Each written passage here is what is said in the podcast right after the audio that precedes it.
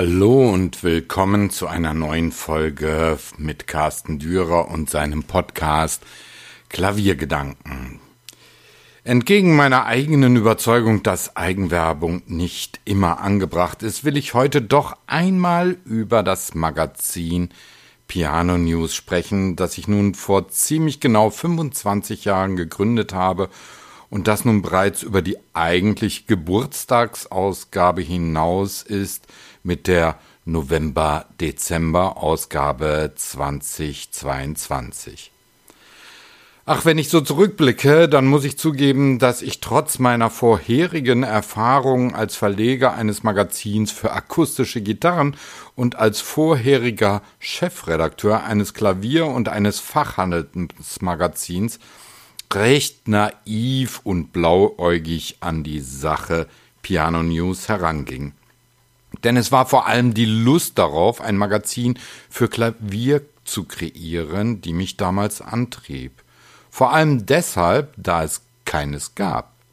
Und das in einem Land wie Deutschland, in dem es auch vor 25 Jahren die meisten Traditionshersteller für Klavier gab und das Instrument in den allgemeinen Musikschulen lange Wartelisten hatte. Also ran ans Werk. Erfahrung als Chefredakteur hatte ich genug, um den Inhalt zu gestalten. Und don, dennoch war es ein längerer Weg, bis ich nach immer wieder selbstkritischer Betrachtung des Magazins und als eigener Leser dieses Magazins zu einem runden und vielfältigen Inhalt fand, der den Leser in jeder Hinsicht zu interessieren schien oder zumindest sollte.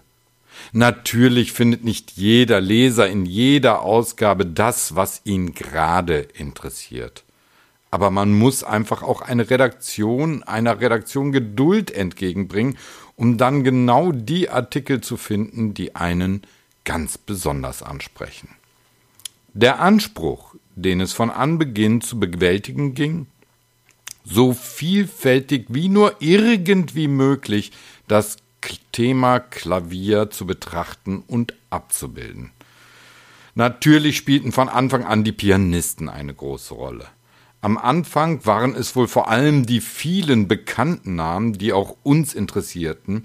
Wir wollten sie treffen, mit ihnen sprechen, wollten von ihnen erfahren, wie sie arbeiten, was sie abseits ihrer Interpretation auf der Bühne eigentlich für Menschen sind. Also hatten wir von Anfang an große Namen im Heft. Doch sehr bald erkannten wir, dass wir auch die Position haben, junge, aufstrebende Pianisten zu unterstützen auf ihrem Weg. Also waren wir schnell auch immer wieder mit denjenigen zugange, die über junge Pianisten berichteten, die heute zu den Stars der Szene gehören. Seien dies Lang Lang, Fassel Sei oder andere. Und dann gingen wir noch einen Schritt weiter, schauten uns in der Welt des Klaviers um und fanden interessante und spannende Persönlichkeiten, die in ihrem eigenen Land schon einen veritablen Namen hatten oder haben, aber in den deutschsprachigen Gebieten noch oder auch bis heute unbekannt sind, aber aufgrund ihrer Interpretationsfähigkeit und ihrer Persönlichkeit es wert sind, vorgestellt zu werden dass wir aber nicht allein klassische Pianisten, die bis heute allerdings einen Schwerpunkt bilden, trafen, um sie in unseren Lesern vorzustellen, verstand sich mit unserem Anspruch davon, dass das Thema Klavier umfassend zu betrachten sei.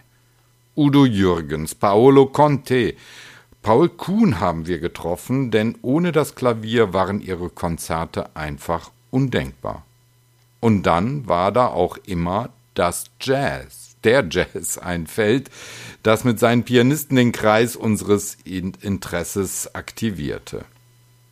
Und natürlich gehörten von Anfang an Noten zu einem wichtigen Faktor, denn ohne Noten gibt es keinen Klavierspieler. Also waren wir immer eng mit den Verlagen im Gespräch, erhielten Unmassen an Neuausgaben, die wir immer besprochen haben und immer noch besprechen. Festivals, Klavierwettbewerbe und besondere dem Klavier gewidmete Veranstaltungen interessierten uns immer und wir berichteten darüber. Dann sind es vor allem die Instrumente selbst, die Klavierbauunternehmen, die wir besuchten. In aller Welt. In China, in Japan, in ganz Europa, in den USA. Kaum einer macht sich leicht eine Vorstellung davon, welchen Aufwand man betreiben muss, um all dies unter einen Hut zu bekommen. Reisen müssen geplant werden, Termine abgesprochen, man muss mit dem Flugzeug, dem Zug oder dem Auto in manches Mal unwirkliche Gebiete reisen, um diese Berichte alle erstellen zu können. Man nimmt schlaflose und durchwachte Nächte ebenso auf sich wie Jetlag und das beständige Wissen des Zeitdrucks, unter dem man steht, wenn es um die kommende Ausgabe und ihre Vollendung geht. Doch die Neugier, Menschen kennenzulernen, die sich in einem Teilbereich genau dem Thema Klavier widmen wie wir, wie wir Macher des Magazins, ihr Herzblut und all ihr Leben genau diesem Thema widmen, lässt all diese Anstrengungen irgendwie dann auch vergessen. Zumindest bis zu einem gewissen Grad. Natürlich haben wir auch immer wieder Rubriken ausprobiert, da sie uns für die Weite des Blicks in alle Richtungen, wenn es nur um das Thema Klavier geht, wichtig erschienen. Aber oftmals war dies wohl doch der Scheuklappenblick eines Redakteurs, wenn es nach einer Weile diese oder jene Rubrik nicht mehr gab. Es darf auch sein, dass man Fehler macht oder zumindest dieses Ausprobieren als solche empfindet, wenn man dafür verantwortlich zeichnet.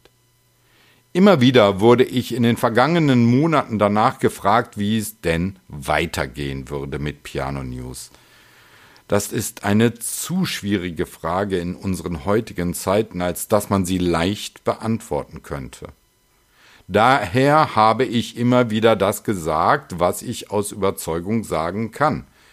Es gab in Zeiten, in denen man in den vergangenen 25 Jahren weit in das kommende Jahr hinaus planen konnte. Diese Zeiten sind spätestens seit der Corona-Pandemie mit Beginn des Jahres 2020 vorbei. Seither gilt es ein wenig wie zu Beginn des Magazins zu arbeiten.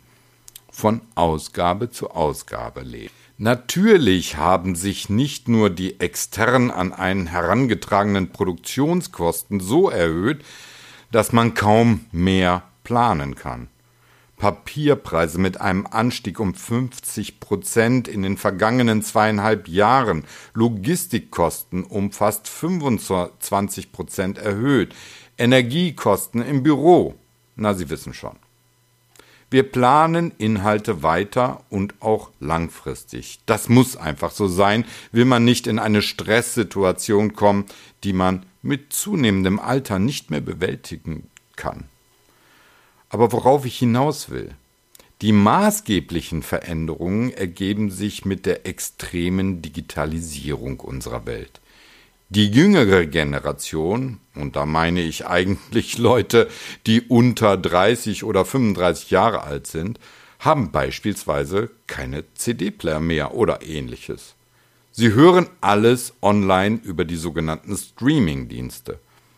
Warum besprechen wir also auf fast 20 Seiten so viele CDs?